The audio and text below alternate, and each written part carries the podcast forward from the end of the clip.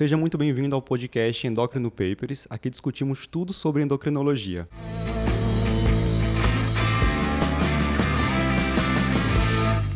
Eu sou Ícaro Sampaio. Eu sou Eric Trovão. Eu sou Patrícia Gadelha. Eu sou Eduardo Lapa. E o tema hoje é 10 dicas de endocrinologia que todo médico deve saber. Então hoje a gente está fazendo um podcast diferente aqui, juntando Cardio Papers e Endocrino Papers. Para quem não conhece ainda, quem está escutando a gente pelo Cardio Papers, o Endocrino Papers é um braço que a gente abriu agora aí, fazendo a mesma coisa que a gente fez com o Cardio esses anos todos, esses 11 anos de Cardio Papers. Vamos começar a fazer agora com o Endocrino Papers. Tinha muitos anos que o pessoal pedia para Patrícia fazer isso. Agora a gente está com a equipe completa aqui, doutor Eric, é, Ícaro, Luciano, que não está aqui, Ainda mas que vai participar. Bem que eu não tinha perna nem braço para fazer isso sozinha. É dois filhos para criar, né? A vida não é, é, fácil, não. Mas aí a gente separou aqui hoje, justamente aqui no começo do Endocrino Papers. Então a gente vai fazer esse podcast conjunto. Se você não segue o Endocrino Papers ainda nas redes sociais, segue lá, YouTube, Instagram, vai ter o site também. Então acompanhe todas as mídias. E a gente selecionou, né, minha gente, justamente 10 pontos que aí todo médico tem que saber, quer seja cardiologista, endocrinologista, obviamente vai saber, clínico geral, cirurgião. Então, 10 pontos bem, bem gerais aqui. Vamos direto, bola na rede, para discutir, certo? Primeiro ponto, todos vão poder participar, mas eu vou orientar aqui a pergunta para alguém inicialmente. Então, ó, primeira coisa que a gente vê, Patrícia, muito comum em, é, em consultório, muitas vezes chega lá o paciente, que não foi nem você que pediu o exame, às vezes foi o gineco, foi algum outro médico que pediu um ultrassom de tireoide e vem o danado do nódulo tireoidiano. E aí fica sempre aquela pergunta: tenho que caminhar para o endócrino? Não tenho? Qual é aquele nódulo que eu tenho que me preocupar? Se vai ter que funcionar? É, funcionar? Ah, não, é só um ciscolóide, não tem que fazer nada. Resumindo, o que é que eu faço com o nódulo tiroidiano no consultório? Veja, é, quando ele não vem funcionado, né? Certo, então, isso. muitas isso. vezes ele já vem funcionado, um nódulo que nem tinha indicação de ser funcionado antes. E aí, isso leva àquele problema especificamente dos nódulos de tireoide, que é aquele overdiagnóstico. É você uhum diagnosticar muito é, nódulo de tireoide se você fizer ultrassom em todo mundo. É, e aí, e, e se você é, mal indicar a punção, você vai acabar gerando um bocado de outros procedimentos aí, e às vezes até cirurgia, uhum. tudo levando ao overdiagnóstico de câncer de tireoide. E a gente sabe que é overdiagnóstico porque ao longo dos anos tem sido aumentado muito o diagnóstico e a mortalidade continua a mesma. Certo. Então, assim, é, na realidade, não tem mudado muito o prognóstico final dos pacientes, e aí cada, cada vez pessoal mais operando, e às vezes com as complicações da cirurgia, que também não, não dá para esquecer, né? Então, veja, nódulo de tireoide é super comum, uhum. é, tem casuística que fala que se você fizer ultrassom, ultrassom, assim, de todo mundo, mais de 50% das pessoas vão ter nódulo. Então, não é para fazer. Primeiro ponto é não é ultrassom de tireoide, não é exame de rotina. Certo. Então, para ninguém. A não ser que o paciente tenha um nódulo palpado no exame físico, ou então ele tem uma história familiar muito forte para câncer de tireoide. Enfim, depois de uma avaliação médica, você pede um ultrassom como exame complementar. Uhum. Mas ele não deveria ser solicitado como em algumas especialidades aí se pede, é, como se fosse exame de rotina. Então, primeiro certo. ponto, ultrassom de tireoide não é exame de rotina. Beleza, mas chegou para você. É, você chega. pediu e chegou. E aí? Aí veja, aí os nódulos tireoidianos, é, classicamente a gente sempre se guiava pela classificação da ATA, que é a Associação Americana de Estudos de Tireoide, né? uhum. né? E aí é uma classificação que leva em consideração o tamanho do nódulo, mas principalmente as características do nódulo. Então, por exemplo, um nódulo puramente cístico, que é muito comum também a gente ver é, em atenção primária, puramente cístico, só tem água lá dentro ele não é, é aquele que aparece todo pretinho. Todo preto, assim, anecoico, né? Uhum. Então ele não deve nem ser puncionado, independente do tamanho. Acabou-se. Acabou-se, assim, é, você, a gente recebe isso, um bocado de, de, de, paciente que chega, às vezes, em triagem. Uhum. Então, é bateu, voltou, não deveria nem ter sido encaminhado. Às vezes chorando por causa Aquela triagem de 30 segundos, né? Ô, meu filho, é só isso aqui. Então é, só um cisto de tireoide. Certo. Então, esse, ah, tem exceção? Tem, porque tudo em medicina tem exceção. Então, a pessoa, uhum. às vezes, tem um cisto enorme, que esteticamente fica feio. Sim, sim. Mas a maioria não é nada disso. Então, o cisto de tireoide não deveria nem ser funcionado. Aí, certo. falando mesmo de nódulo, né? Aí você vai ter aqueles nódulos que são mistos, que tem um componente cístico e sólido, esses também, a maioria das vezes, são benignos. Uhum. Então, esses, de acordo com a, com a, categoria da ATA, espongiforme, que é uma coisa assim, bem mista, ele só deveria ser posicionado se fosse tamanhos assim, acima de 2 centímetros, 3 centímetros. Que aí, obviamente, já seria palpado tranquilamente. Né? Deveria ser, né? Dois, Nem sempre, mas assim, deveria ser. Certo. Mas assim, na, na ATA, que é o que a maioria das pessoas ainda segue, de grosso modo, uhum. ele acaba pedindo para você funcionar nódulos sólidos acima de um centímetro. Certo. Grosso modo é isso, dá. Tem que decorar um centímetro. Pronto. E sólido. Beleza. Certo? Porque certo. se for misto, se for espongiforme, sim, sim, perfeito. que são muitos Isso aí a gente vê muito, nódulo misto. Aí você iria para ter um outro ponto de corte. Certo. De um e meio, dois, enfim. Já. É, e de acordo com a ecogenicidade também, né, Patrícia? Eles É. dividem. Quando é, é isoecóico ou hiperecóico, eles já aumentam isso para um e meio. Quando é hipoecóico, Que é um, centímetro, centímetro. Que é o mais Certo. comum. Aí, assim, para subdividir ainda mais, aí tem uma classificação que a gente acaba usando mais, que é uma classificação que se chama de TIRADS. Certo. Que foi feito baseado lá no BIRADS, assim, Da pra- mama. da mama, para poder uniformizar é, os achados do ultrassom de tireoide.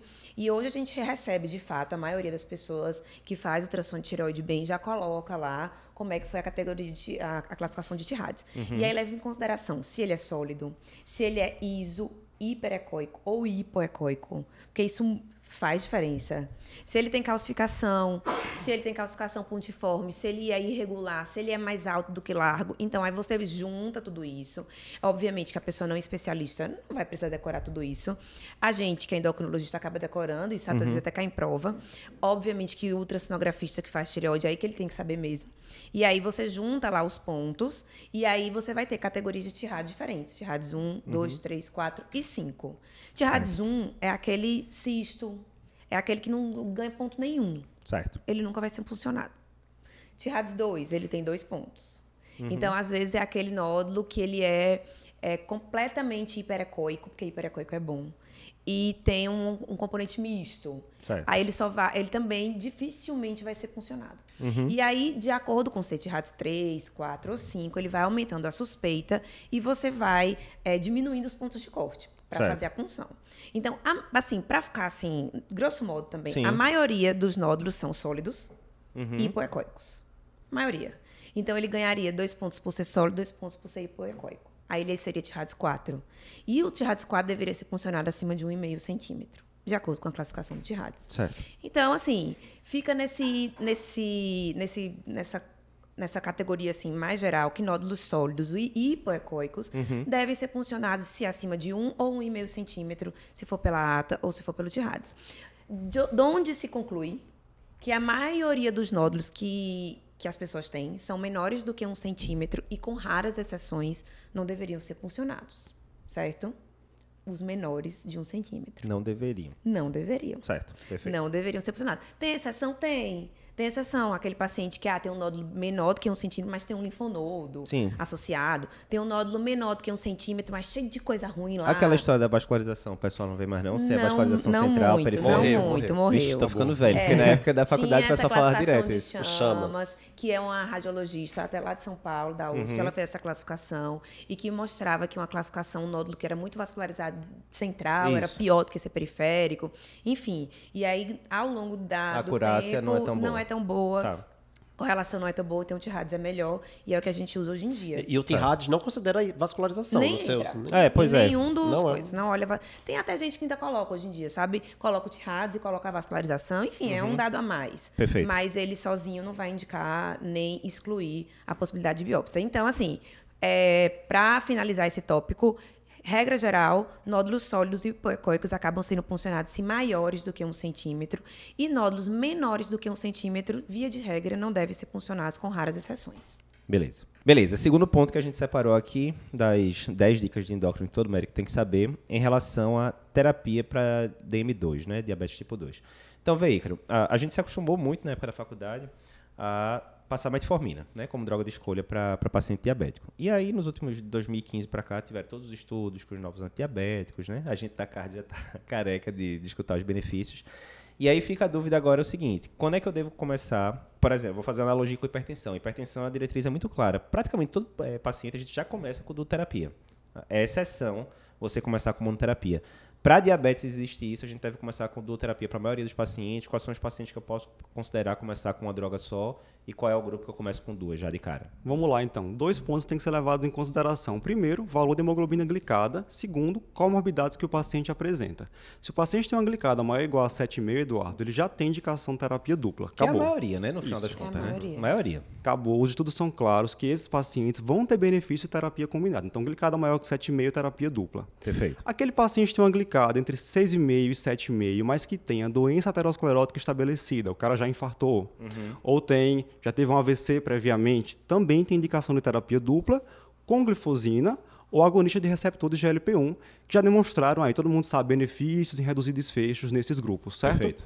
Paciente que tem essa glicada limítrofe, mas tem doença renal do diabetes, seja ela uma taxa de filtração glomerular entre 30 e 60, ou ainda uma albuminúria maior que 200 miligramas por grama. Também terapia dupla, de preferência aí metformina com uma glifosina. Perfeito. E outro grupo que a gente pode pensar em terapia dupla é se ele tem diabetes mellitus recém-diagnosticado com insuficiência cardíaca, onde também está muito claro o benefício da glifosina. Perfeito. Agora eu vou fazer uma observação.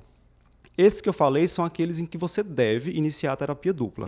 Mas existe uma população na qual é opcional também esse início de terapia dupla, que são aqueles pacientes que têm uma glicada aí de 6,5, abaixo de 7,5, que não tem nenhuma dessas condições que eu citei, mas a gente sabe que existem trabalhos, por exemplo, o estudo Verify mostrou que metformina e vildagliptina, eh, mesmo em pacientes com valores mais baixos de glicada, foram associados com a menor frequência de falha terapêutica após 5 anos definida aí como uma glicada maior que 7. Então, mesmo nesses pacientes que não têm indicação formal de terapia dupla, você é prudente, você pode considerar terapia Certo. dupla para reduzir falha terapêutica. Perfeito. Acho que a receita de bolo é essa. Não vai escapar quase ninguém, no final das contas. É, né? não, mas nesse caso, nesse caso aí que eu tava falando, desses pacientes que tem entre 6,5 e 7 mil, a pessoa, a pessoa já tá lá no alvo. Uhum. E aí você, o estudo que tem, especificamente a metformina com vilda. Certo. Você não vai pegar um paciente que tem uma glicada de 7 e começar a metformina e sulfa. Sim, sim. né? Porque sim, aí sim. você vai... Vai aumentar o risco de hipoglicemia, Você vai ter um risco, aumenta- vai, dar, vai piorar Perfeito, os perfeito. desfechos desse a- paciente. a questão de inibidor PP4 aí é porque você é uma droga segura, é uma droga com poucos efeitos Isso, colaterais. com Perfeito. colaterais e, e pouco potente. E pouco potente. E pouco potente. Então, Aí É você coloca duas pedradas nesse paciente com a glicada de 7, não faz sentido. Perfeito. Aí só faz sentido nesses casos aí de benefícios de prevenção secundária. Faz sentido. Mas, enfim, é, pegando a analogia da hipertensão, de fato é bem parecido com a hipertensão, né? E é uma mudança de paradigma, se você for ver. Na época a gente era estudante, eu sempre entregando a idade aqui, né? Mas a maioria dos pacientes com hipertensão a gente entrava com monoterapia. E a maioria dos pacientes diabéticos, pelo que eu lembro, a gente entrava com monoterapia também, né? Então você Isso. vê que E duas teve- das grandes E doenças, teve a né, época da- que diabetes, ah, ícone glicada, em torno de 7, fazia só no estilo de vida, né? É. E eu ainda vejo colegas fazendo isso hoje em dia. Isso. Não colegas endócrinos, nunca vi, mas clínicos fazendo isso. Aham. E não pode, pelo menos metformina É, pelo Certo. menos metformina. É, e aí isso também hoje é, mudou-se isso porque também acabou se conhecendo melhor e da, da fisiopatologia da doença. A história do Então, efeito legado, né? É, não, e a história daquele octeto da doença, que ela. a- o diabetes ele não é uma doença de tipo 2. Ele não é uma doença só que tem resistência periférica ou que só falha no pâncreas. Aí, assim, tem déficit incretínico, tem aumento de reabsorção de glicose. Então, é como se você dá uma monoterapia, é como se você estivesse tratando só um aspecto da doença, que tem Sim. várias etiologias. Então, você não está tratando muito certo. É Tá. mais ou menos por Perfeito. Então, disso. resumindo, de forma análoga à hipertensão, a maioria dos pacientes diabéticos A vai precisar de vai terapia terapia dupla. inicial. A terceira é, erro que o pessoal também comete, e isso tem sido muito visto hoje em dia com o pessoal pedindo exame à torta e à direita sem necessidade, é pedir cortisol é, aleatório para dar uma geral. Vou fazer aqui, o paciente está com queixa de fadiga, que já, já ah, tá com fadiga, muito cansaço, chega cansado do trabalho, não sei o quê. Vou pedir um cortisol para ver se esse paciente não pode estar com síndrome de Cushing, alguma coisa assim. Certo. Ou então até para ver se esse paciente não está. Enfim, pede um cortisol aleatório Para uma, uma ruinheira qualquer. para uma tá- ruinheira qualquer. A pessoa não tá- é, tá com muito Porque o paciente está muito fadigado, não sei o quê, né? E aí tem aquela história da fadiga adrenal, que é uma doença inventada, que não existe. Certo. Mas o que a gente vai comentar aqui é basicamente a dosagem de cortisol aleatório como se fosse um rastreio para a síndrome de Cushing, que Uhum. isso é completamente errado. E aí, conta aí, É, Eric. Patrícia já respondeu, né? Nu- Nunca eu vou pedir cortisol sérico para triar paciente para hipercortisolismo. Isso não existe. Certo. É, não faz o menor sentido, até do ponto de vista fisiológico, fisiopatológico. O que a gente precisa avaliar é, é, é fazer um teste de supressão, saber se aquele cortisol ele está sendo produzido de forma autônoma. Então ele pode vir um cortisol de 30, de 40, ou até de 10, de 20 aleatório no paciente de cima de Cushing. Certo? Não tem um ponto de corte. Então, o ideal seria ou eu suprim- tentar suprimir esse cortisol, então uma pessoa normal, eu, Eric, se eu tu- fizer o uso de dexametasona, vai suprimir lá a produção de ACTH pela minha hipófise e o cortisol vai cair cortisol sérico, Uhum. certo? Um paciente com síndrome de Cushing, o cortisol não vai cair. Então eu faria o teste de Porque supressão. tem um adenoma virado moed coentro lá e Sim, o adenoma ele é sofre- autônomo, então Sim. ele não vai sofrer esse feedback com aquela dosezinha que eu estou dando de dexametasona. Perfeito. Então eu posso fazer o, o teste de overnight, que é aquele que a gente faz 1 miligrama, Uhum. né, em torno de 11 horas da noite e meia-noite do dia anterior e coleta o cortisol no outro dia. Ou, se eu quiser um teste com mai- melhor acurácia, é, para fazer a supressão, eu faço o chamado LIDO-1, né, que é aquele que você faz a dexametasona de 6 em 6 horas, por 48 horas, e aí dosa no, no- no- também um cortisol basal, em torno de 8 horas da manhã, para ver se suprimiu ou não. Agora, se eu quiser só o valor de um cortisol sem supressão, aí não adianta eu querer fazer cortisol sérico, que seria a dosagem de cortisol total Certo. certo? Eu, fa eu precisaria do cortisol livre. E aí, esse cortisol livre eu posso dosar ou na urina ou na saliva. Então, também para rastreio de hipercortisolismo, eu posso ter o cortisol livre urinário e eu posso ter o cortisol salivar da meia-noite. Aí tem esse horáriozinho aí específico de ter que ser da meia-noite, que é o horário do dia que o cortisol, pelo ritmo circadiano, está mais baixo. E, urinário é isolado ou é de Não. 24 não, horas? não. 24 horas. Certo. Certo? Uma, uma urina isolada, uma amostra isolada não tem valor. Certo. Tem que ser- e aí tem um problema de coleta.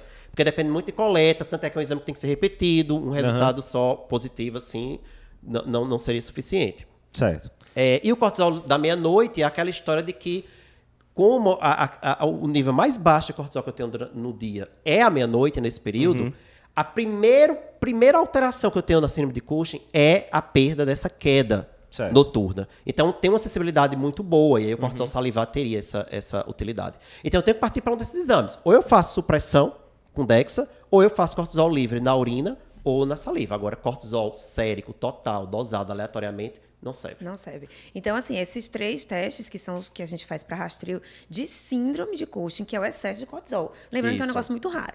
Aí, é, a gente usa esses testes, mais de um, para poder confirmar o diagnóstico da síndrome de Cushing. É, a dosagem de um cortisol de manhã deveria ser feita se eu suspeito da deficiência de cortisol. Pois é, que eu lembro que tinha uma história dessa, né? Quando vinha abaixo de 3, E aí não sei ainda quê, tem. Ainda é assim. E ainda Aí, assim. ó, a memória tá boa Então, aqui, ó. se eu tenho suspeita da deficiência, ou seja, a pessoa tem sintoma, não é a pessoa que chegou para mim dizendo que Tá ah, cansada. Cansada. Então, a pessoa tem sintomas de hipotensão postural, a pessoa tem hipoglicemia, ou então a pessoa teve uma crise adrenal, enfim. Certo. Se eu tenho qualquer. E lembrando que é uma doença muito rara. Sim, sim. Então, se a pessoa tem um sintoma. E tem outra doença autoimune, por exemplo, porque Uhum. é, pode ser uma adrenalite autoimune, então tem um quadro clínico lá que justifica. Aí eu posso dosar um cortisol pela manhã, porque aí eu vou ver se ele estiver realmente muito baixo, Uhum. abaixo de 3, eu vou poder confirmar que ele tem o déficit de cortisol, que seria a insuficiência adrenal. Aí é outra coisa. Joia. Então, acho que se a gente fosse resumir os três principais exames para confirmar o hipercortisolismo, a gente teria um cortisol pós-dexa 1mg, cortisol salivar à meia-noite e o cortisol na urina de 24 horas, né? Isso. O ideal é que a gente tenha aí pelo menos dois desses exames alterados para a gente dizer que esse paciente realmente tem síndrome de Cushing. Então, cortisol sérico aleatório não serve para avaliar Cushing. Perfeito. Patrícia, quarto ponto aqui que a gente separou, quatro eh, das dez dicas de endócrino que todo médico tem que saber, é relação ao paciente diabético e que vai perdendo função renal até virar dialítico, né? É comuníssimo, né? Um dos principais casos de DRC dialítica no Brasil e no mundo é diabetes. E aí fica a bronca, porque assim, a maioria das medicações que a gente está acostumado a, a usar no paciente diabético, quando ele fica ali com clírice abaixo de 15, já era, né? Não dá para você usar mais porque não tem estudo, tal, lá, a segurança não é tão grande.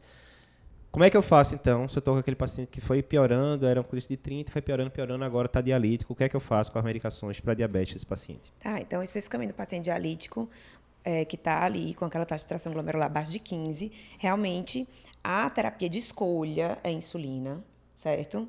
Então, acaba que o paciente vai precisar de uma dose, inclusive, menor de insulina, porque a insulina ela é depurada ali também pelo rim, então acaba que ele é, é, inclusive, uma das dicas que você vê, poxa, o paciente tá usando tal dose de insulina e de repente tá começando a fazer hipoglicemia, você tem que checar a função renal, porque pode ser que ele tenha deteriorado. Boa. Mas, enfim, é insulina.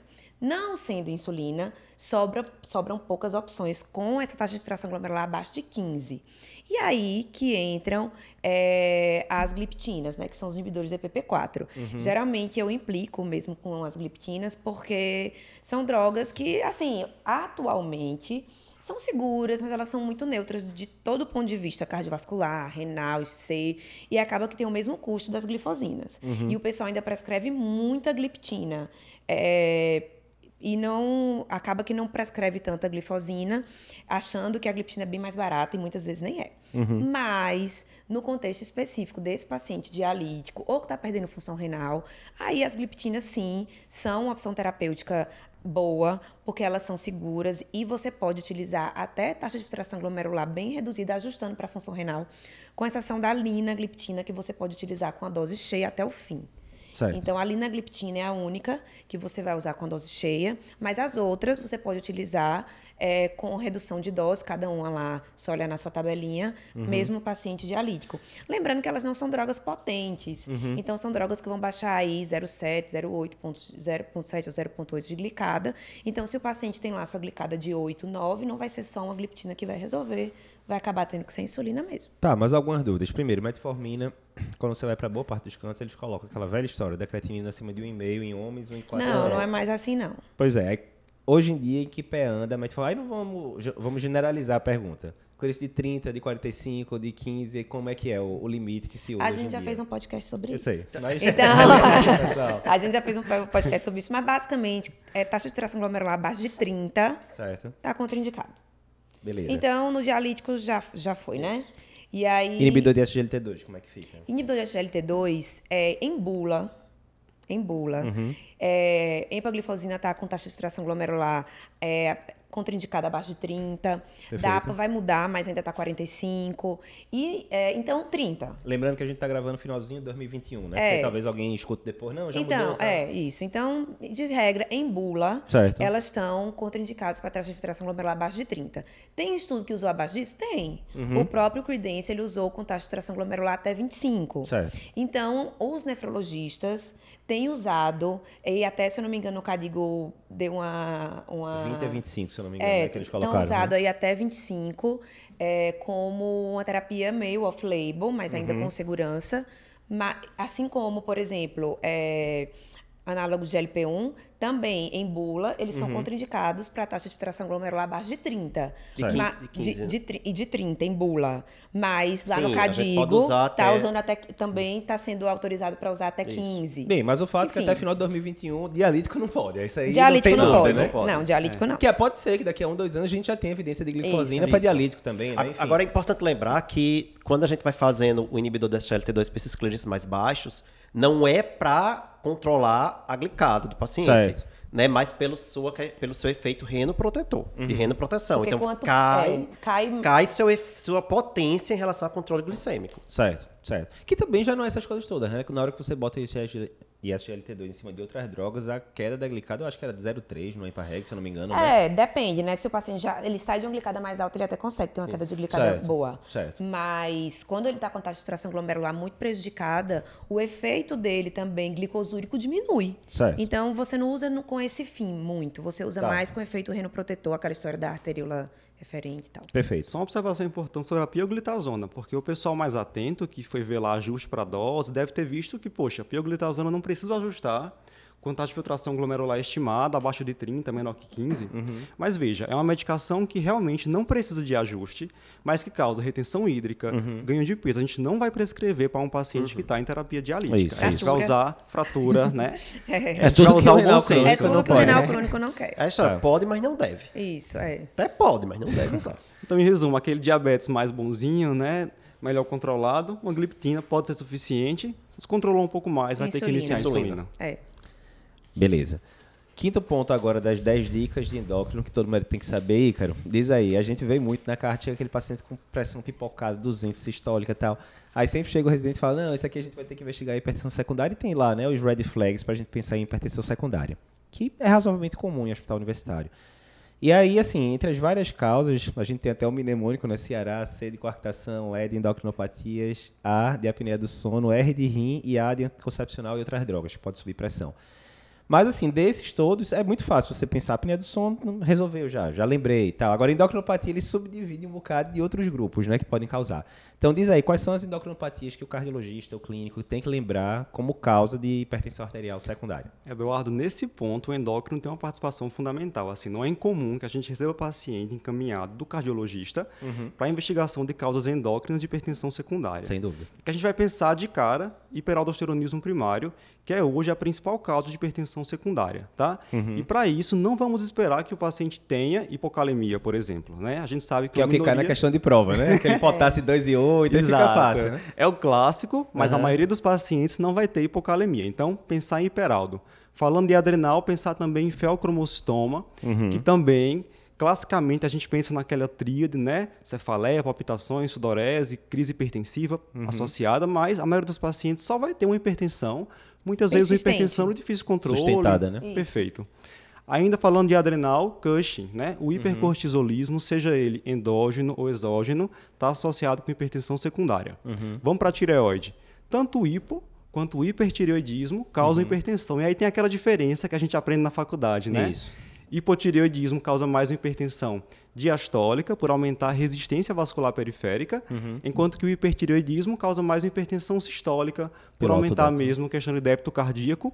Uhum. E a gente vai entrar nos mais raros, acromegalia, então o excesso de hormônio do crescimento, IGF-1, causa aumento da volemia, Uhum. espessamento da musculatura arterial, podendo causar hipertensão. A gente sabe também que o hiperparatireoidismo, eh, os estudos mostram que pacientes com hiperpara têm uma maior incidência, uma maior prevalência de hipertensão arterial e eh, manifestações cardiovasculares, eventos cardiovasculares. Então, essas são as principais causas endócrinas de hipertensão secundária. Beleza. Querem complementar? Porque assim, aí muitas vezes você vê o pessoal atirando pra todo lado, né? Mas assim, sem ter nenhum estigma, né? por exemplo. Não, você É, É, mas, né? mas eu ia comentar isso. De hipercortisolismo, não é obrigado você ter aquele. É, é, de Não, perfeito. de livro. Giba, né? Da É, não é? estria violácea, Às vezes né? tem um subclínico que vai se expressar com hipertensão, é um paciente já com pré-diabetes ou com diabetes, com Aham. osteoporose, uma obesidade, um sobrepeso. Perfeito. Não é aquele quadro. Mas, por exemplo, florido. acromegalia, vocês costumam ver sem ter já aquelas alterações de feição. Dificilmente. Não, é difícil. Não é comum, dificilmente. né? A- Você não vai é, fazer um rastreio de acromegalia só porque é. baseado Porque é na hipertensão. hipertenso, não. E tem vai. muita gente Tem que, que gosta de pedir a dosagem de GH nesses casos, Aí é né? Que, Não, coisa. não, é. não, não. que é pra pedir GF1, na IGF1. verdade. GF1, é, como triagem. Perfeito. Mas assim, só se a gente for sistematizar, a gente gosta de. Você colocou o custo na adrenal, mas a maioria dos custos a gente termina colocando na cabeça, né? Pra lembrar assim, dois na cabeça, que seria acromegalia e Cushing, três no pescoço, que seria hipotireoidismo, hipertireoidismo, hiperpar, e dois no adrenal, que seria hiperaldo e fel, né? Então, assim, só pra. Para quem está vendo agora que não é endocrinologista, se a gente for investigar essas sete patologias, né? Então, pense em acromegalia, porque o paciente tem estigmas e tal, seria dosagem de IGF-1. É, Aleatória começar, tá mesmo, bom. né? velho? Isso, Em uma amostra tá isolada de a sangue tal. acromegalia você encontrou. Sim, sim, com a face, Com a né? face, aquelas É, pra coisas. começar coisa. GF1, isso. Beleza. E aí manda pro Cushing. endócrino. É. É, beleza. Hoje a gente já falou. Hoje a gente já falou lá no, no segundo e terceiro ponto. Perfeito. Hiperpa, é, hipertiroidismo e hipotiroidismo. TSH. TSHzão, TSH. velho de guerra. A gente vai falar de TSH daqui a pouco também. Hiperpara. Cálcio. Precisa nem estar pedindo PTH. Nem PTH, não. Só o é, cálcio. não, não tem essa necessidade. É. de Sair pedindo, todo hipertenso sai pedindo PTH. Certo. Cálcio no mínimo. Beleza, É. perfeito. E pra FEL, agora, o que é que a gente pediria aí pra dar? Eu sei que tem algumas opções, mas geralmente pra dar aquela Se a triada pessoa ali. puder, metanefrina sérica. É o melhor exame. É o melhor exame de Mais triagem. sensível. É, então faça só Perfeito. um, metanefrina sérica. Se você vier negativo, está excluído. Beleza. E o hiperaldo primário, Aldosterona e Sobre atividade atividade de plasmática de renina. renina. perfeito. Então, Não é assim, não é a renina, geralmente, embora a gente possa até transformar, fazer algumas, alguns cálculos, mas o ideal é a atividade de renina plasmática. perfeito. Para que a gente faça a relação, né? Aldosterona por atividade plasmática de renina. Perfeito. Então, assim, com isso a gente cobre as sete principais endocrinopatias que causam Isso. né, hipertensão secundária e que exames a gente pediria como médico não endocrinologista para triar isso. Mas, obviamente, teve qualquer dúvida ali, pede o apoio ali do povo da endócrina, Até porque já isso é é específico, né? rastreio. Isso, É, isso. É, aí depois, vai depois vir tem a confirmação, confirmação. que aí É, Todo e aí, aquele buraco é. É, e aí é uma cheio de coisa- zona cinzenta. É uma Certo. coisa muito importante, muito importante. É não pedir exame de imagem. De cara, né? Porque É, o pessoal já vai pedir atomo, né? Então, por favor, não peça atomo de adrenal, não peça ressonância de hipófise antes de fazer esse rastreio, porque aí você vai flagrar um incidentaloma, que não é incomum, até 10% da população tem incidentaloma hipofisário, até 30% da população pode ter incidentaloma adrenal, dependendo da idade. E aí você vai ver lá um incidentaloma e falar, eita, tá vendo? Sabia que era hipertensão secundária, era por conta disso aqui. Aí pronto, dá tudo errado, porque o paciente às vezes vai ser operado e não vai resolver o problema dele. Perfeito. A Outra coisa que porque eu falei, não peça o PTH logo. É, um dos motivos para eu ter falado isso é porque muitos pacientes estão usando tiazídico, né? Hipertensos usando Sim, tiazídico. E o tiazídico aumenta o PTH. Boa. É causa de aumento não sendo hiperparo. Então vai ser aí uma confusão para dar esse diagnóstico depois. Eu vou ter que a gente vai ter que suspender o tiazídico, reavaliar. Aí. Não pede um cálcio. Se o cálcio está alto, prossegue a investigação. Tá normal, deixa quieto. Show de bola, show de bola. Gostei. É, sexto ponto agora. 10 dicas né, de endocrinologia que todo médico tem que saber. O sexto ponto é o seguinte: na cardio a gente vê muito, obviamente, paciente que está usando amidarona, principalmente em hospital universitário, é só o que tem, né? Paciente com cardiopatia estrutural, fração de ejeção lá embaixo, extracístole e tal. E aí fica o seguinte: a gente sabe que um dos efeitos colaterais da amidarona é tireoide. Pode pegar pulmão, pode pegar fígado, mas tireoide é provavelmente os que a gente se preocupa mais. E aí, como é que deve ser o rastreio desses pacientes que usam amidarona em relação à tireoide? Eduardo, isso é importante porque é incrível. Assim, a amiodarona, um comprimido de amiodarona tem uma quantidade absurda de iodo, muito maior do que aquela que a gente costuma ingerir habitualmente. Dá pro ano todo, né? Um comprimido de amidarona dá o ano todo. Exatamente. Literalmente. Porque a, a persiste aí. Se você Sim, sim. suspende, ela fica um ano aí de efeito, de efeito do iodo. E aí ela tem um potencial de causar tanto hipo quanto hipertireoidismo. Quando a gente está falando de uma população em que existe uma suficiência de iodo, a gente vai ver uma maior prevalência do hipotireoidismo.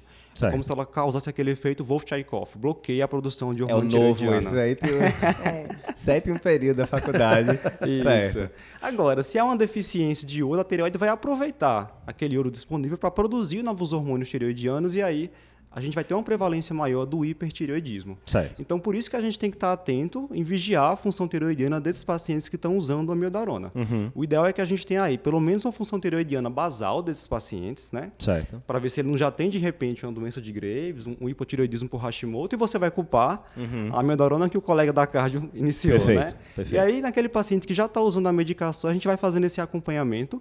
Algumas referências sugerem aí a cada três meses, pode ser um bom tempo. Lembrando que existem algumas alterações que acontecem no início do uso da droga, como, por exemplo, elevação do TSH, que não necessariamente significam que o paciente já tenha um hipotireoidismo. Certo. Então, a É gente meio tem que estar atento a isso também. assim, Perfeito. Do início. Altera o TSH, mas não altera T4 livre e tal, ou pode É, alterar não, também? é, pode, pode até alterar no início, porque esse, essa sobrecarga de iodo, Uhum. como se fosse assim logo no início, então a tireoide ela dá uma bloqueada na Dá uma no- atordoada ali na É, tireoide. e aí aumenta um pouquinho o TSH, mas isso é visto com muita frequência e é uma Certo. coisa transitória. Então não é nem bom você dosar o TSH tipo no primeiro mês que o paciente está Exato. amidarona, porque aí você vai ver o TSH alto, vai achar que o paciente desenvolveu hipotireoidismo, vai dar atrapalhar. Se não vai mudar a conduta, não pede. Não, não vai. Porque, Espera aí nesse espera, começo, né, um Espera, pouquinho. porque isso daí é um- como se fosse uma forma de adaptação da tireoide. Uhum. Aí, se isso persistir além do terceiro mês, sexto mês, Certo. aí você fala, não, realmente o paciente desenvolveu hipotireoidismo. Uhum. Aí você trata.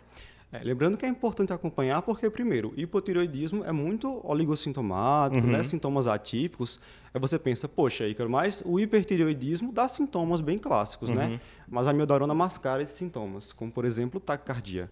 Aham. Então, realmente, o ideal é acompanhar a função tireoidiana desses pacientes. Perfeito. É, uma dica que o pessoal da CAT sempre fala aquele negócio, era que aquele paciente estava controlando a FIA bem, e aí depois de um tempo, depois de uns meses, aí começa a FIA que pá, fica voltando toda hora tal, aí poderia ser hipertiroidismo, né, desencadeado pela amidarona, né. Gente- esse tópico também a gente já discutiu em mais profundidade, inclusive como é que trata, né, o Já. cara subtipo no outro podcast lá do Cardio Papers. Pode, olha lá. Se o pessoal tá escutando aqui pelo Endocrino Papers, vai lá, coloca Cardio Papers, tireoide, que vai aparecer esse podcast inteiro. Mas tema bem importante para o cardiologista, né? E a gente tem até um mnemônico lá, quem quiser ver depois treta, né, da mildarona, que você tem que pensar em é, olho, enfim, é, função é, pulmonar. E a tireoide está lá no começo, logo é o T do treta, né? É a tireoide que a gente tem que ficar monitorizando. Esse é o sexto ponto. Sétimo ponto. Eric, quando é que eu devo dosar vitamina D em consulta de rotina? Não devo dosar, diz aí. Depende do paciente. Né? Eu- esse ne- essa história de estar dosando para todo mundo, chegou, já sai com uma. no- no- no- solicitação ali de uma vitamina D não é recomendado. Uhum. Porque aí, de novo, vamos diagnosticar, overdiagnóstico de deficiência de vitamina D e tratar pessoas que não precisavam ser tratadas. Né? Uhum. É um tema polêmico, mas que ainda assim carece de algumas respostas aí na literatura. Mas qual é o posicionamento atual? Né? E aí tem um posicionamento recente da Sociedade de Patologia Clínica aqui do Brasil, junto com a, a, a, a SBEM, que é a Sociedade de Certo. Endócrino, né? em que você só deve pedir para aqueles pacientes que têm alto risco de deficiência de vitamina D ou de doença osteometabólica. Por né? exemplo? Idosos. São Né? muitos. São Certo. muitos. Idosos acima de 60 anos deveria. Certo. Certo? Certo. É, pacientes já com doença osteometabólica, como osteoporose, com hiperparatireoidismo. Certo. Pacientes com é, é, doenças crônicas inflamatórias ou autoimunes, você deveria também solicitar Uhum. gestantes. É outro grupo de pacientes que é Certo. recomendado você dosar. Agora, é, me- é melhor a gente memorizar quem não deveria. No caso da gestante, porque a bronca seria pro feto, Pro provavelmente, feto. né? Embora isso também seja careça muito bem a ainda. opinião de especialista, é, pelo visto. Bem a É, opinião de tem alguns- especialista. tem alguns estudos que mostram que deficiência de vitamina D pode estar associado com pré-eclâmpsia. Também dá- poderia dar problema para a própria gestante. Tá mas, bom. mas não tem nada dizendo que ao repor você vai. É, diminuir o é- risco. Essa é a grande, pergunta, né? questão. Essa é a grande pergunta. Agora, quem você não deve dosar? Pronto. O jovem, certo? Abaixo de 60 anos, A sem gente doença aqui, né? nenhuma. Ó, quero- a gente. quero ser classificado aqui- como jovem É, não, vez aqui, com pronto. certeza.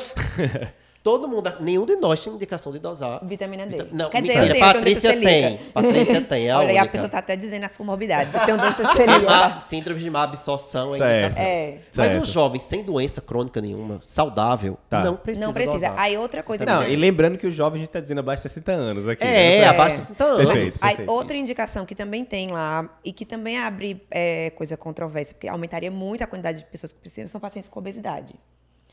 Porque Certo. os pacientes com obesidade, eles têm, assim, a, a vitamina D é uma vitamina lipossolúvel que fica acumulada no, no tecido gorduroso. Certo. Então, ficaria menos disponível na circulação. e Hum, faz aí sentido. aumentaria realmente mais, assim, o leque de pessoas que... É, porque o quê? É quase 20% da população, né? Já ba- Ah, é brasileira, né? Que tá por aí, né? De...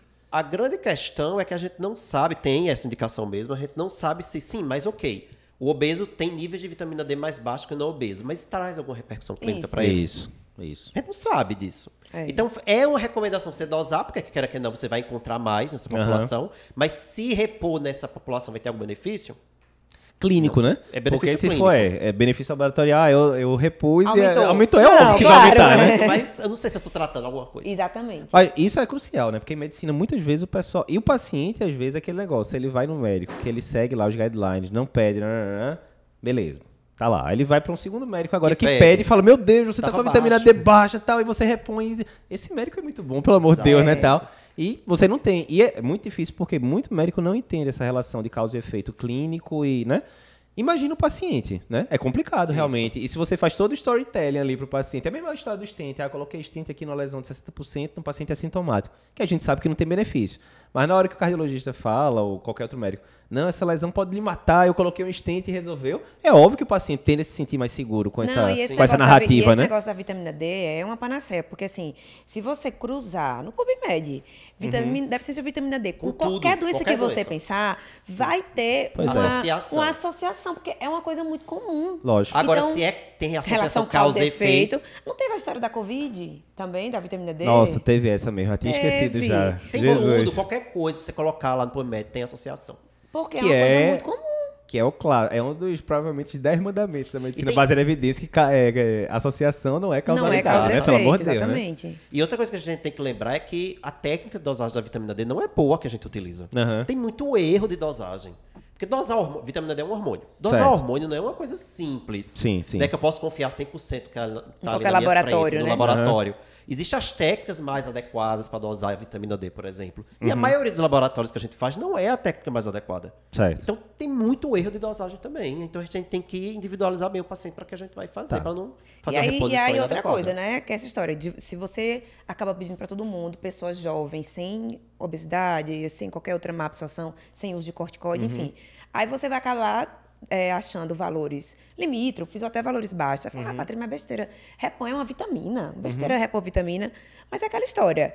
Você vai repor é, uma vitamina que às vezes é, se você repu- repuser errado, pode até intoxicar. Sim. Primeiro Vez por ponto. outra a gente Porque vê, né? tem, tá sendo mais comum hoje em É. dia, né? Tem uma É. galera aí fazendo reposições, doses altíssimas Isso, de então- água. Né, eu lembro que intoxicar. o ambulatório da Ana Card fica do lado da nefro lá. Eu me lembro algumas vezes o pessoal dizendo, ó, mais uma nefrocalcinose por causa de É Então, Excesso pode acontecer problema. E é barato também, não. Uhum. Então, assim, vai doer na sua saúde, vai doer no seu bolso. Pra quê? Só pra você ver um resultado. Ah, não, era, Normal. era 22, aí agora tá né? ótimo, tá 32, Cosmética. enfim. Não, e isso, é, lembrar do valor também, né? Porque muita Também. gente acha. Ainda tem isso. Tem, isso do valor. É que é o 20, valor é normal. 30. É 20, é 30. É, esse Pois mesmo é. grupo para qual você vai dosar é o grupo em que você espera uma vitamina D acima de 30. Idosos, doença metabólica, obeso, síndrome da absorção, drogas que, que Sim, aumentam a chance como glicorticoide, antirretrovirais, enfim. O grupo de, de jovens saudáveis é acima de 20. Exato. Ah, não, é pra sabia estar que acima de pronto, 30, não. perfeito. É pra tá- Então, se veio 24, tá bom. Tá ótimo. Eu tá sempre tinha normal, essa não vou dúvida de nada. 20 e 30, quem era o quê? Pronto, ótimo. Agora, claro, isso- eu tô falando isso agora aqui no final de 2021, pode ser que saia algum Lógico. trabalho, e mude depois, mas no momento é, o que a gente tem que Lógico, seguir. perfeito, perfeito. Então, assim, só para facilitar a vida de quem está ouvindo a gente, a gente vai pedir vitamina D, né, para aquele paciente que tem alguma doença osteometabólica, osteoporose, osteomalácia, um raquitismo, pacientes que têm algum fator de risco que interfere na produção da vitamina D, como paciente idoso, paciente com doença hepática crônica, Renal doença renal crônica. Paciente tem alguma condição que interfere no metabolismo da vitamina D também é importante, como o uso de anticonvulsivante, fenobarbital, carbamazepina, que a gente vê muito, né? E paciente com doença desabsortiva. Não é isso, Eric? Então, Fatores de, tem fator de risco para deficiência ou para doença metabólica? Dosa. Não tem. Isso. 60 quieto. anos sem comorbidades, passa quieto. Vai, vai direto e não perde. Beleza. Oitavo ponto agora, oitava dica de endocrinologia que todo médico tem que saber. Esse aqui é comuníssimo, né? Você Eita, chega lá, na... esse esse é comum. Você chega no hospital, o paciente já é diabético prévio, usa, sei lá, metformina, alguma outra medicação na glicazida, alguma coisa assim no posto. E aí interna lá por um infarto, um AVC, qualquer coisa do tipo. E aí o clássico é você deixar aquele esqueminha de glicose sempre, né? Glicose, glicemia capilar entre 200 e tanto faz tanto, entre 250 e 300 faz tanto de, de insulina regular. E fica assim, né? Primeiro dia assim, segundo dia assim, terceiro dia assim, chega lá 300 e pouco, não, faz aí as tantas unidades que tem na pressão. E dá uma semana de internação o paciente está hiperglicêmico, você, né? O, o cachorro correndo atrás do rabo e não se resolve nunca, né? Então, qual é o problema aí, Patrícia, dessa parte do, do sliding scale que o pessoal chama? É, né? isso, a- o tratamento, assim, do diabetes hospitalar nem é o, a objetivo daqui, né? Porque é só um Aham. ponto que a gente está falando. O que a gente vai falar é só da questão do slide scale, que o slide scale é justamente essa tabelinha de, de insulina baseada no valor da glicemia capilar isolada. Uhum. Então, se você fizer só isso, sem deixar uma dose de insulina basal para o paciente, sem, enfim, você só tirou tudo que o paciente estava usando e deixou só essa tabelinha, isso Certo. está errado. Certo. Aí está errado por quê? Porque, veja, o paciente tem uma doença crônica que é o diabetes. Uhum. Aí você chega lá, tira os medicamentos dele e deixa só a tabelinha. Como se a glicemia dele fosse uma febre. Aham. Então a pessoa está com febre, eu vou lá e dou o remédio para febre. Isso é uma coisa, mas ele não tem uma febre. é, o paciente que tem diabetes, ele tem diabetes sempre. Sim. Então ele precisa de um tratamento sempre. Eu não vou só tratar quando a glicemia estiver alta. Isso acaba levando a muita, mu- muitas doses altas de insulina no momento da hiperglicemia. Aí o paciente faz hipoglicemia no próximo Uhum. horário. Aí o próximo horário suspende a dose da insulina. E aí ele fica na, na história da montanha russa glicêmica. Né? Variabilidade glicêmica, né? Seria a mesma, a mesma analogia de a gente pegar um paciente hipertenso crônico, suspender tudo e botar captopril se pressão É, sistólica é, acima de mesmo- 160. mesmo É a raciocínio, mesma coisa. Né? Vai ficar nessa mesma caqueada. mesma sobe, coisa. desce, sobe, desce e tal. Não, e e- e essa, essa variab- variabilidade glicêmica alta é, é- aumenta a mor- mortalidade hospitalar. sim, sim.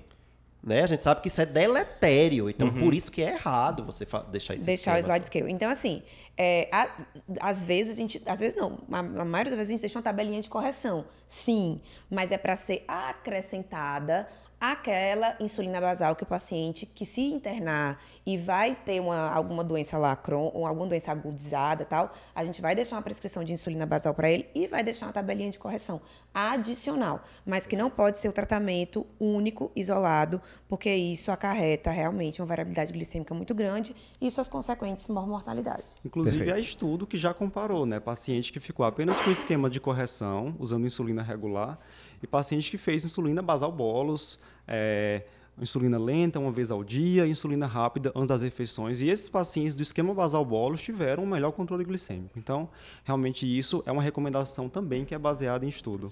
E o melhor controle glicêmico vai interferir até em tempo de, de, de internamento hospitalar, Menos de infecção, menor mortalidade. Perfeito. Aí a gente fala sobre isso em outro podcast. É, isso aqui vai merecer um podcast. Merece um inteiro pra ele. Certamente. Ah, nono ponto agora, nona dica de endocrinologia que todo médico tem que saber. Eric, a gente vê muito aí, às vezes, o pessoal prescrevendo testosterona para paciente que está, né, paciente jovem, que está com a testosterona, inclusive, no limite da normalidade e tal, enfim. Hoje em dia, resumindo, para ficar de dica pessoal, quando é que você deve repor testosterona? Diz aí. Quando o paciente tiver deficiência de testosterona. Agora a gente tem que dizer o óbvio. A gente está vivendo uma época da medicina que a Uhum. gente tem que reforçar o óbvio. Então você só vai repor se houver deficiência. Não há nenhuma indicação de você repor testosterona para quem tem níveis normais de testosterona dosados. Perfeito. Né? Só lembra aí os níveis, mais ou menos. pro Pronto, pessoal. isso assim, o, o, o, o nível que eu vou utilizar, as diretrizes eu, do ponto de corte, elas diferem um pouquinho. Né? Mas de uma forma geral, 250, 260, abaixo disso, Uhum. seria deficiência. Mas não é só isso.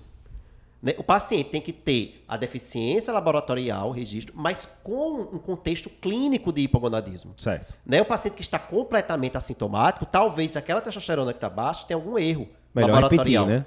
Repetir, Uhum. procurar alguma condição clínica, que a gente sabe que existem várias, que diminui uma, uma proteína que carrega a testosterona, que é SHBG, e que Certo. Uhum. vai falsear para baixo o nível de teste total. Avaliar se não é o caso de pedir também uma testosterona livre. Ou seja, esse diagnóstico também não é um diagnóstico único, exclusivamente com feito com exame e só laboratorial, não. Ele é clínico laboratorial. Uhum. Certo. Então você precisa ter aí a clínica sugestiva e um exame repetido, confirmado, deficiência. Confirmou, investigar a causa, claro, né? Uhum. Vou sair aqui já do, iniciando testosterona.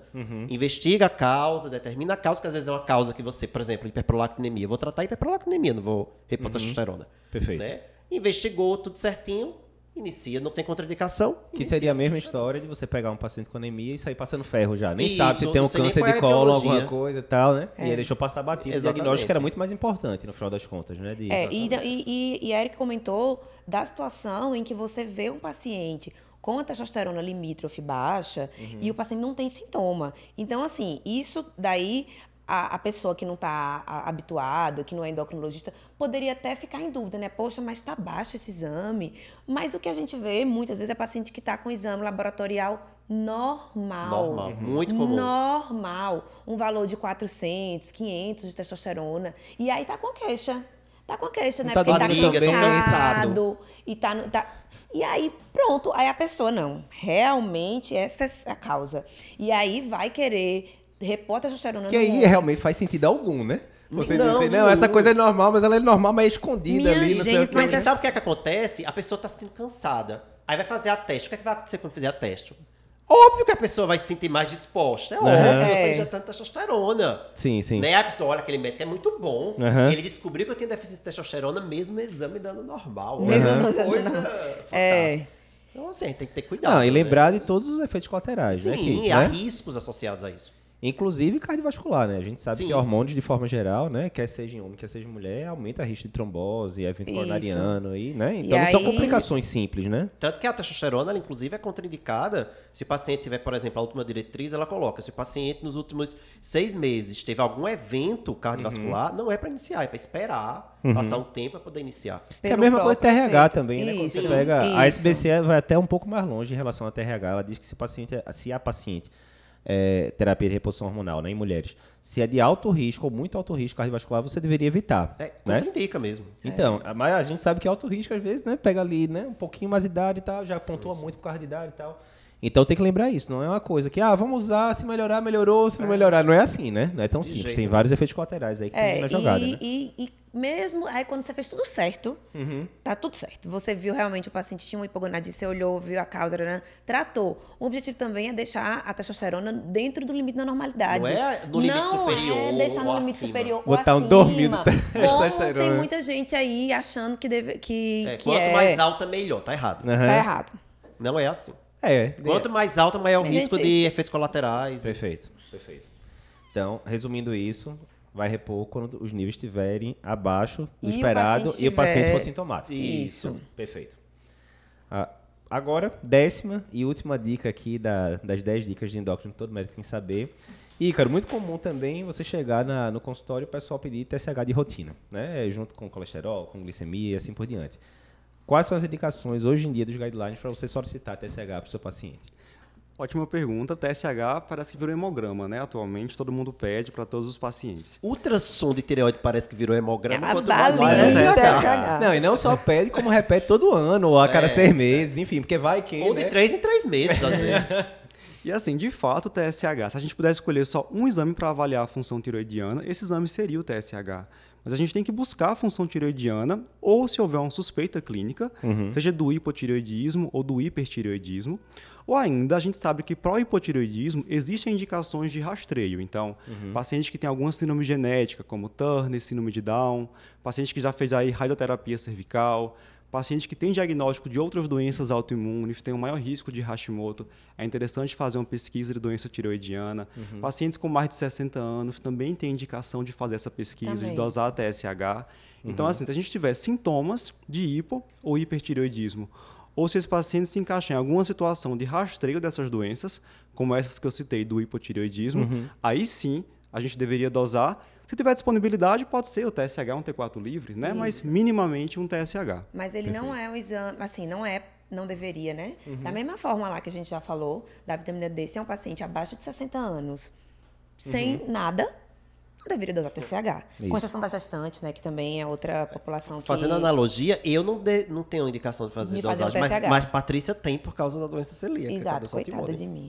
É. e, aí na gestante, que também é outro imbróglio, mas a maioria das sociedades acha que vale a pena, de fato, é um período curto, né, da vida da mulher. E que vale aumenta pena. muito a taxa de abortamento, né? Quando Aumenta. tá com o TSH. É, tá... quando tá muito alto. Certo. Também é outra Ah, história. né, outra situação em carne que a gente dosa muito é paciente com FA, né? Que Sim, aí, né, é tá- outra coisa. Claro, é uma indicação. Porque aí, exato, Isso, que aí a poderia coisa, ser a o gente, a gente dosa do- quando o paciente tem osteoporose, pra você ver uma causa secundária. Aham. Mas o paciente tem alguma coisa hereditária. Não é aquele que chegou lá e você fez Exame de rotina. uma- assim, um check-up, não é? Não, um Perfeito. check-up. Exatamente, TSH não é um exame de check-up. Exatamente. Tanto a osteoporose como a FA são consideradas manifestações do Perfeito, hipertireoidismo. perfeito. Então a gente está Isso, pedindo isso. já com a suspeita, né? Isso, isso.